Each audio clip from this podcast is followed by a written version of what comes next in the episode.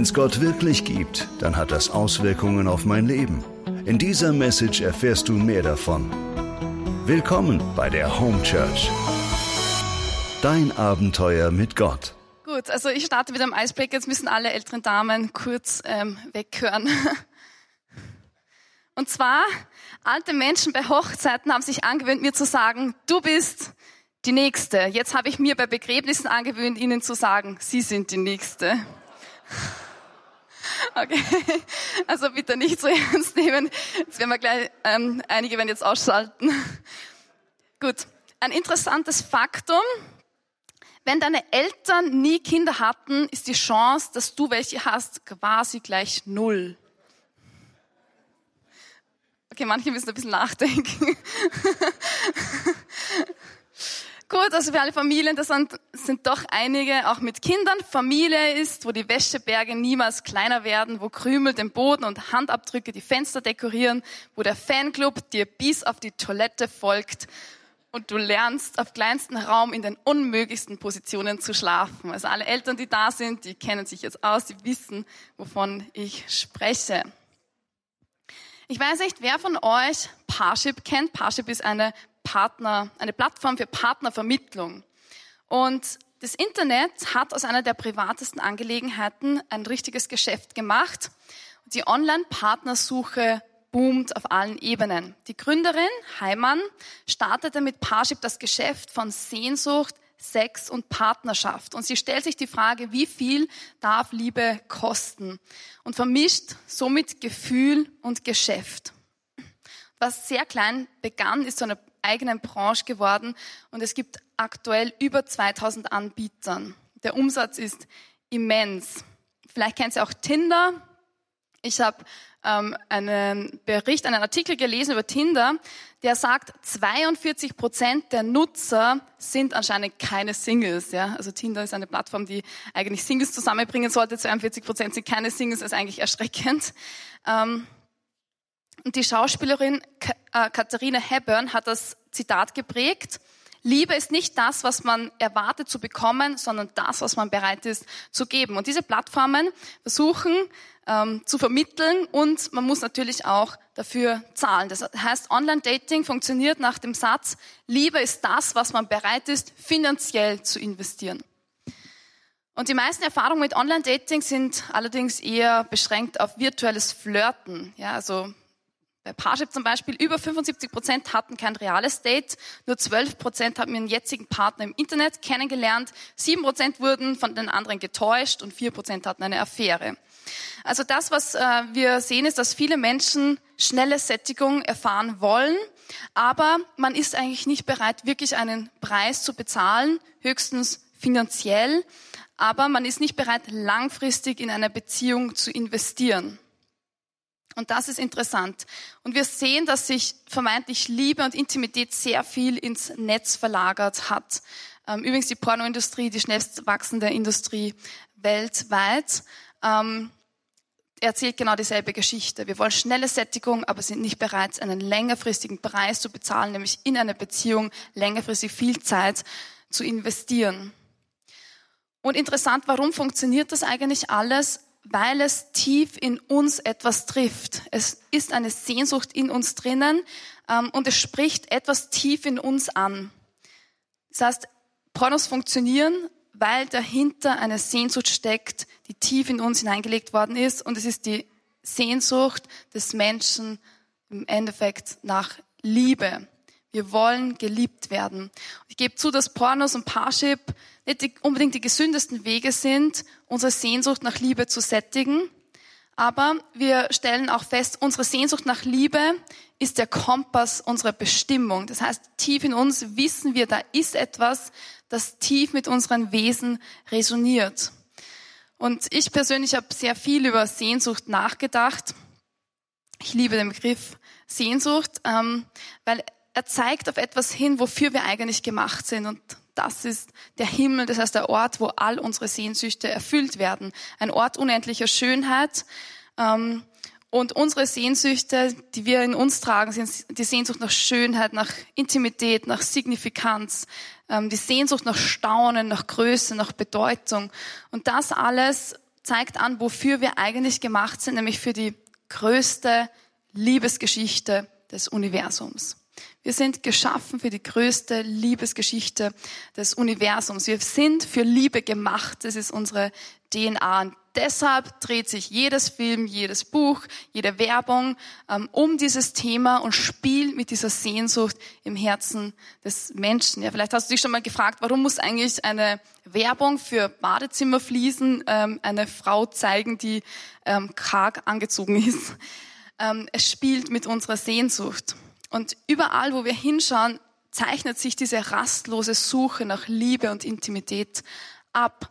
Und die tiefste Form von Intimität finden wir eigentlich im Herzen Gottes. Wenn wir in das Herz Gottes hineinschauen, wenn wir Gott anschauen, dann sehen wir ihn als ein Wesen, Vater, Sohn und Heiliger Geist, ein dreifaltiges Wesen, also drei Personen in einer, in einer, äh, in einem Wesen, was für uns etwas unverständlich klingt, aber das heißt Vater, der Vater schenkt sich frei, bedienungslos, vollständig ähm, dem Sohn und der Sohn schenkt sich frei, bedienungslos, vollständig dem Vater zurück und diese Liebe ist so stark, dass ein drittes Momentum entsteht und das ist der Heilige Geist. Das heißt, im Herzen Gottes ist ein ständiger Wirbelsturm von Liebe und Intimität. Und du bist so quasi eine Miniaturausgabe, ein Spiegelbild ähm, dieses Wirbelsturms im Herzen Gottes. Genesis 1,26 heißt es, dann sprach Gott, lasst uns Menschen machen als unser Abbild uns ähnlich. Und Gott schuf den Menschen als sein Abbild, als Abbild Gottes, schuf er ihn. Das heißt, indem wir diesen Wirbelsturm im Herzen Gottes studieren, erkennen wir etwas, wofür wir gemacht sind und was diese tiefe Sehnsucht eigentlich ausdrückt, wo sie hinzielt, nämlich wieder zurück in das Herz Gottes. Wir sind für Intimität gemacht. Das merkt man auch, wenn man bei einer Hochzeit ist. Ich weiß nicht, ob du schon öfters auf einer Hochzeit warst. Ich bin eigentlich sehr viel auf Hochzeiten.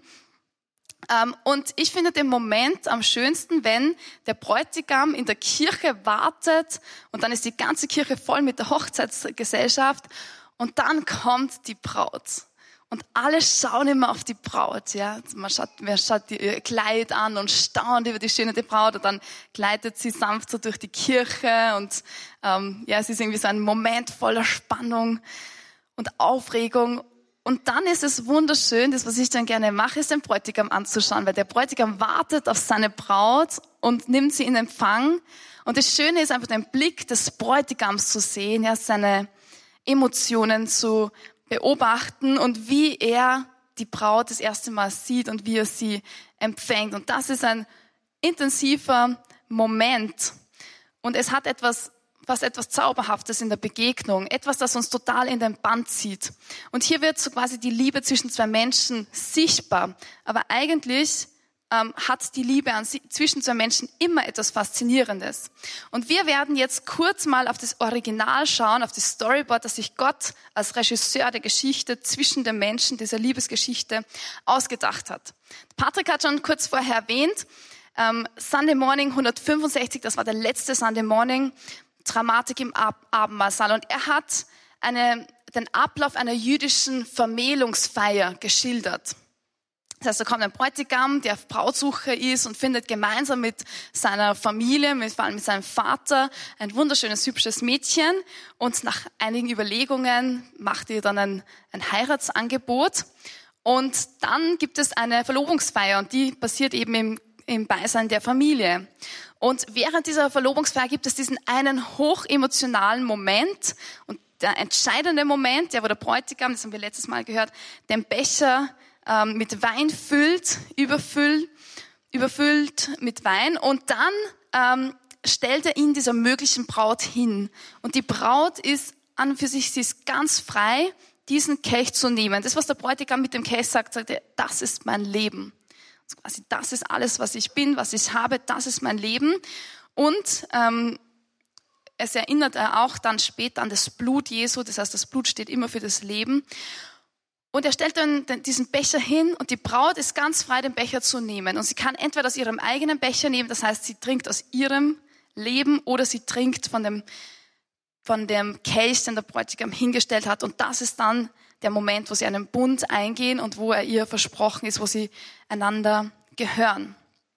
Und dann beginnt der junge Mann, das Haus zu bauen und die Braut geht nach Hause und der Bräutigam wartet eben auf das Signal des Vaters, bis er sagt, wann das Haus gut genug ist, dass er seine Geliebte nach Hause holen kann.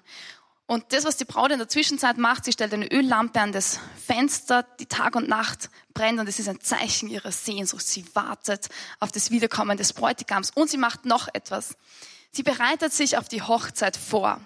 Und das heißt, sie versucht ihren Lebensstil anzupassen mit dem Wissen, sie gehört jemand, sie ist jemand versprochen. Das heißt, alle anderen Liebschaften oder Männer, die vielleicht interessant gewesen wären, versucht sie, ähm, ja, so, sie von denen zu lösen, zumindest emotional und einen Lebensstil zu leben, in den sie sich einübt, dass sie jemanden gehört und dass sie diese tiefe innige Beziehung in ihren Alltag auch integrieren will. Das heißt, sie versucht ein Leben, ihr Leben in Ordnung zu bringen, ein Leben der Heiligkeit zu leben.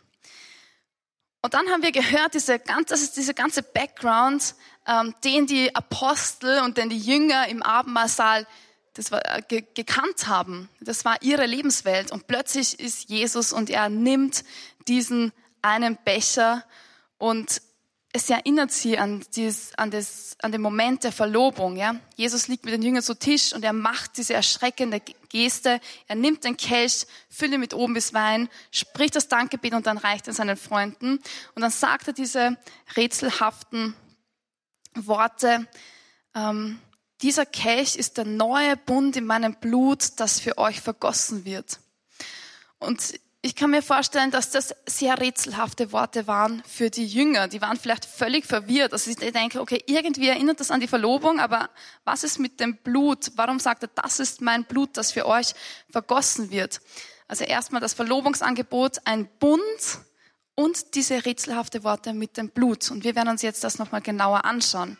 Es gibt nämlich viele Kulturen, und auch in der jüdischen war das so, dass es einen Preis zu bezahlen gab. Und das, was wir im Abendmahlsaal sehen, was dort geschah, deutet dramatisch auf einen Brautpreis hin, ähm, der an Dramatik wirklich nicht zu übertreffen ist. In biblischen Zeiten musste eine Frau erworben werden. Das heißt, es musste ein Preis für sie bezahlt werden. Und oft heißt es in der Bibel, ähm, dass ein Mann eine Frau nahm oder eine Frau erwarb. Das hebräische Wort dafür heißt Kisha und ist eigentlich der Geschäftswelt entnommen. Und der Preis der Braut wurde den Vater bezahlt. Und zwar aus folgenden Gründen. Der erste Grund ist, um ihn für den Verlust zu entschädigen. Ja, gut. Der zweite Grund, der Bräutigam brachte seine Liebe und Wertschätzung ähm, mit, somit ein bisschen zum Ausdruck. Ja. Und so ein Preis konnte sein zum Beispiel zwei Kamele oder 50 Silberschekel, ein Zelt oder was ähnliches. Ja. Der Bräutigam konnte sich dann entscheiden, ob er mehr als das Geforderte bezahlen möchte. Und ähm, der Preis war auch nicht nur irdische Güter. Also es gibt ein Beispiel in der Bibel, da zum Beispiel Jakob hat für seine Frau Rahel sieben Jahre lang seinem Schwiegervater gearbeitet. Da heißt es in Genesis 29, 20, so diente Jakob um Rahel sieben Jahre. Und es kam ihm vor, als wären es nur einzelne Tage, so lieb hatte er sie. Also er hat diesen Preis gerne bezahlt. Und der Preis bestimmt den Wert. Also wenn man mehr bezahlt, dann bedeutet das, okay, die, diese Person liebt die andere Person extrem. Man ist bereit, sehr viel von sich selber zu geben. Und ich habe ähm, Menschen kennengelernt, die sehr viel bezahlen, um jemand die Liebe kundzutun. Zum Beispiel Väter, die ihren Söhnen ein sehr teures Auto schenken, um ihre Liebe zu zeigen. Oder wenn du einkaufen gehst zum Beispiel, dann siehst du auch den Wert eines Gegenstandes anhand des Preises. Ja? Zum Beispiel, jetzt habe ich das Bild nicht, zum Beispiel, wenn du ein T-Shirt kaufst und du siehst, dass dieses T-Shirt kostet fünf Euro, ja, dann ist das nicht sehr viel für ein T-Shirt und du kaufst vielleicht das T-Shirt und äh, nach zwei Wochen ähm, brauchst du ein neues Schlafshirt und dann ziehst du das zum Schlaf als Pyjama an. Aber wenn dieses T-Shirt 180 Euro kostet, ja, dann wirst du dich wahrscheinlich hüten, dass du das einfach so schnell mal kurzzeitig als Schlaf-T-Shirt anziehst, sondern dann ist es dir einfach extrem viel wert und du wirst einfach viel mehr darauf achten, dass du das nicht einfach so schnell ähm, zum Schlafen verwendest. Und das, was wir sehen, ist, dass Gott den größten Preis bezahlt hat, was möglich, der möglich war. Wir werden jetzt kurz einen Blick werfen in das Alte Testament und zwar in eine sehr spannende Geschichte. Und diese Geschichte kommt aus dem Hohelied. Das Hohelied ist ein äh, Buch in der Bibel und eigentlich beschreibt es eine Liebesgeschichte. Es ist die Geschichte zwischen dem König, der wird auch oft als König Salomo identifiziert. König Salomo und er verliebt sich in ein Mädchen. Und dieses Mädchen, das ist eigentlich seinem Stand überhaupt nicht angemessen, weil dieses Mädchen ist ein sehr einfaches Hirtenmädchen. Und ein König kann einfach normalerweise nicht einfach ein Hirtenmädchen zu seiner Frau nehmen. Ja, der, das, der Unterschied ist einfach zu massiv. Aber König Salomo hat sein Herz verloren an dieses Hirtenmädchen, sie wird auch genannt Sulamit.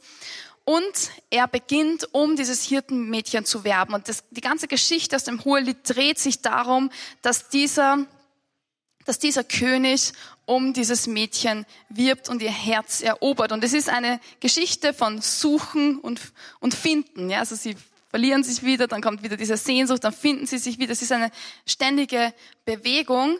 Und gleichzeitig lernt dieses Hirtenmädchen das Herz des Königs tiefer kennen. Und sie lernt, dass dieser König bereit ist, einen Preis zu bezahlen. Ja, also König, er kommt, dann geht er wieder in die Berge und dann kommt er zurück. Und ich möchte ganz kurz eine Stelle vorlesen aus diesem Hohelied, die eigentlich ähm, sehr rätselhaft ist, weil im Grunde ist die Sprache extrem poetisch. Also man denkt, wenn man das so liest, ich verstehe überhaupt nichts. Wo soll da die Liebesgeschichte sein? Aber wenn man das ein bisschen auslegt, dann merkt man, das hat eine sehr große Tiefe. Und zwar ist das aus dem Hohelied, ähm, Kapitel 3, Vers 6 und folgend. Wer ist sie, die heraufsteigt aus der Wüste in Säulen von Rauch, umwolkt von Myrrhe und Weihrauch, von allen Wohlgerüchen des Händlers? Siehe da Salomos Sänfte, 60 Helden geleiten sie von Israels Helden, alle vertraut mit dem Schwert, geschult für den Kampf. Jeder trägt sein Schwert an der Hüfte gegen die Schrecken der Nacht. Einen Tragsessel ließ sich König Salomo zimmern aus Holz vom Libanon. Seine Pfosten hat er aus Silber gemacht, seine Lehne aus Gold, seinen Sitz aus Purpur, sein Inneres ausgekleidet mit Liebe von den Töchtern Jerusalems. Kommt heraus und schaut, ihr Töchter Zions, König Salomo mit der Krone. Damit hat ihn seine Mutter gekrönt, am Tag seiner Hochzeit, am Tag seiner Herzensfreude. Und vielleicht denkst du dir, okay, was ist das für ein Text? Was, worum geht's da eigentlich? Das möchte ich dir kurz ein bisschen näher bringen. Und zwar, es kommt der König mit der Sänfte und er kommt aus der Wüste. Man muss wissen, dass das Volk Israel sehr lange Zeit in der Wüste verbracht hat. Es war der Ort 40 Jahre, wo sie ausgezogen sind aus der Sklaverei in das gelobte Land. Und da kommt jetzt dieses Sänfte und taucht aus der Wüste, aus der Wildernis auf. Und es ist der Moment, wo der König sein, seine Verlo sein Verlobungsangebot ähm, wahrnimmt und wo er das die Braut zur Hochzeit abholt. Das ist der Moment. Das heißt, der Vater hat gesagt, okay, das Haus ist bereitet, du kannst jetzt seine Braut abholen. Und der König beginnt, seine Braut abzuholen und eine Sänfte steht für einen König. Ja, also nur sehr reiche Leute konnten sich eine Sänfte leisten. Und er kommt eben, und es ist eine königliche Prozession mit allen diesen Kämpfern und Kriegern. Und dann heißt es, die Sänfte ist umgeben von Weihrauch und Myrrhe. Und interessanterweise ist Myrrhe ein, ähm, ein, ein Duft gewesen, den man als Salböl verwendet hat bei einem Begräbnis. Das heißt, die Sänfte trägt den Duft des Todes. Und Weihrauch steht für die Verbindung zu Gott. Es steht für den Priester. Auch im Alten Testament gibt es einen Priester, der eine Vermittlerrolle ähm, innehaltet. Das heißt, er ist der Vermittler zwischen Gott und dem Menschen. Ja? Und diese diese Sänfte ist umgeben von Weihrauch. Also die Juden kannten das nur, dass es im Tempel den hohen Priester gab und der hatte sehr viel mit Weihrauch zu tun und es war ein Zeichen der Gegenwart Gottes. Und es, diese Sänfte ist aus Holz. Und das heißt, das Holz steht zu einem Teil für die Menschheit, aber auch es war das Holz des Libanons, das heißt das beste, teuerste Holz, das man kannte. Und es erinnert auch an das Holz des Kreuzes. Und es sind Soldaten dabei. Wo sehen wir noch Soldaten? Wir sehen Soldaten bei der Kreuzigung Jesu. Die Soldaten haben Jesus gekreuzigt. Und wir sehen, dass diese Sänfte mit Gold ausgekleidet ist. Also Gold steht für den König. Und Purpur auch. Purpur ist auch etwas, was für königliche Majestät und Autorität steht.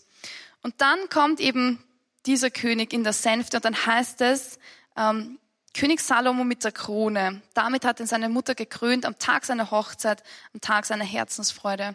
Und Jesus ist jemand, der gekrönt worden ist. Er ist, er trägt viele Kronen. Er trägt ähm, die Königskrone, er trägt die Hochzeitskrone und er trägt die Dornenkrone. Und das heißt, Jesus, er ist der König, der diesen Preis bezahlt hat. Und die Mutter, das ist das, entweder das Volk Israel oder die Kirche. Das heißt, er wurde gekrönt mit der Dornenkrone. Und das ist dieser Preis, dieser Brautpreis, den er bezahlt hat, die den Duft, die, die Sänfte, mit der er kommt, die den Duft des Todes trägt, zeigt an, dass der Preis, den er bezahlt hat, sein eigenes Leben war.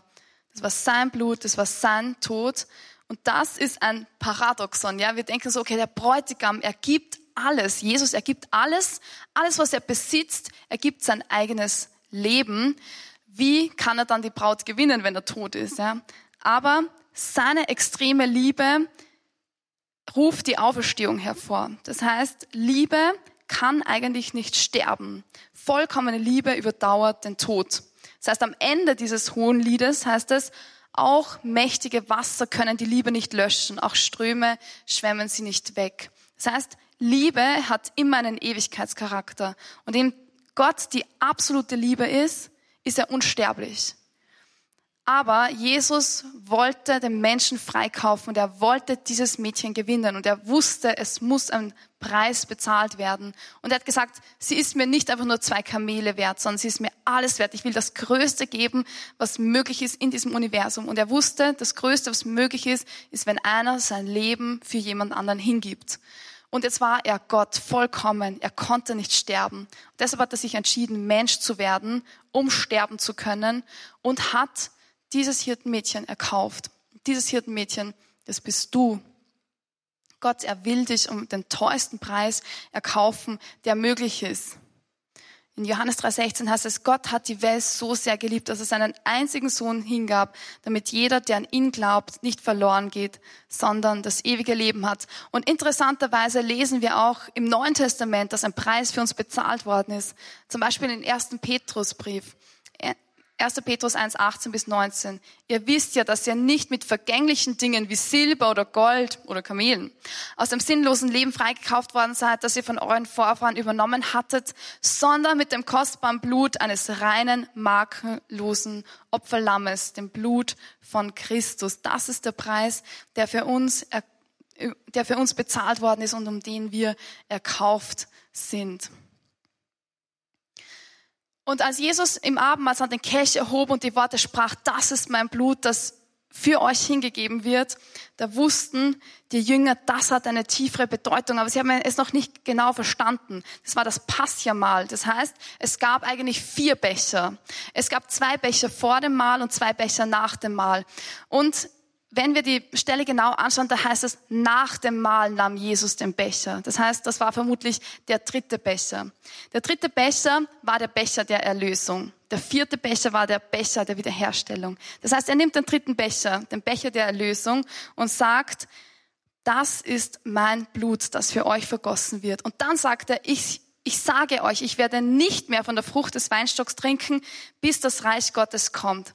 Und das ist dasselbe, was der Bräutigam bei der Verlobung macht. Er sagt, ich werde nicht mehr vom Wein trinken bis zu dem Tag der Hochzeit und der Verlobung. Und der Tag der Hochzeit, das ist das Ende, was wir in der Bibel lesen. Das ist der Tag der Vereinigung. Das ist der Tag, wenn Jesus wiederkommt. Und ich stelle mir vor, dass die Jünger kreidebleich geworden sind, als sie am nächsten, den nächsten Tag erlebt haben, nämlich als sie gesehen haben, dass Jesus am Kreuz hängt, dass er sein Leben gegeben hat, dass er den Preis bezahlt hat, um seine Braut, die Kirche, um seine Leute, um den teuersten Preis des Universums zu erkaufen. Und dieser Preis ist auch der Grund, warum wir jeden Sonntag in die Kirche gehen und warum wir das tun, was Jesus gesagt hat, du tut dies zu meinem Gedächtnis. Wenn wir den Becher nehmen und sagen wir, wir gehören nicht mehr wir selber, wir gehören dem Bräutigam, wir gehören Jesus. Ich bin Teil dieser Braut, Teil der Kirche, ich bin Teil der Familie Gottes. Und wenn wir diesen Becher nehmen, dann sagen wir, ich will ein Leben der Heiligkeit leben. Ich lasse das Alte und das Negative ähm, hinter mir und ich empfange die Vergebung Jesu. Ich will für Jesus leben. Und dann, wir sehen, wie Jesus auch den, das Brot nimmt und sagt, das ist mein Leib, der für euch hingegeben wird. Und wenn wir seinen Leib essen, dann werden wir Teil seines Leibes, das wieder die Kirche ist. Augustinus hat zum Beispiel mal diesen Satz geprägt, empfangt, was ihr seid und werdet, was ihr empfangt, nämlich Leib Christi. Empfangt, was ihr seid Leib Christi und werdet, was ihr empfangt. Leib Christi, das ist ein Hineinwachsen in die Wirklichkeit Jesu. Und ich weiß nicht, aus welcher Tradition und aus welcher Kirche du kommst. Es gibt verschiedene Auffassungen, wie wir das heute verstehen. Aber ich möchte nur ein, ähm, ein interessantes, äh, ein interessantes Faktum dazu sagen, wie, wie es in der katholischen Kirche ist. Nämlich da nennen wir das Eucharistie. Und Eucharistie heißt Eu, Eucharis heißt eigentlich das schöne Geschenk. Das heißt, Gott hat uns das schönste Geschenk gemacht. Er hat den größten Preis bezahlt, der möglich war. Und er hat uns gezeigt, wie extrem er uns liebt. Er ist ein leidenschaftlicher Bräutigam und er gibt alles, um dein Herz zu gewinnen. Und jetzt kurz zusammenfassend, unsere Sehnsucht nach Liebe ist der Kompass unserer Bestimmung. Wir sind für die größte Liebesgeschichte des Universums geschaffen. Der Preis bestimmt den Wert. Das, was im Abendmahlsaal geschah, zielt auf den, zeigt den Brautpreis an, diesen dramatisch hohen Brautpreis, den Jesus bereit war zu bezahlen. Gott hat den größten Preis bezahlt und Eucharistie meint das schöne Geschenk. Jetzt möchte ich kurz beten. Jesus Christus, ich danke dir, dass du den größten Preis bezahlt hast, der möglich war, dass du dein Leben gegeben hast mit deinem kostbaren Blut und dass wir uns jeden Sonntag daran erinnern und dass das eine Wirklichkeit ist, dass du alles gegeben hast, dass du den größten Preis bezahlt hast, um eine Braut zu gewinnen. Und danke, dass wir als Kirche deine Braut sind. Herr, lass uns immer mehr hineinwachsen in diese Wirklichkeit. Amen.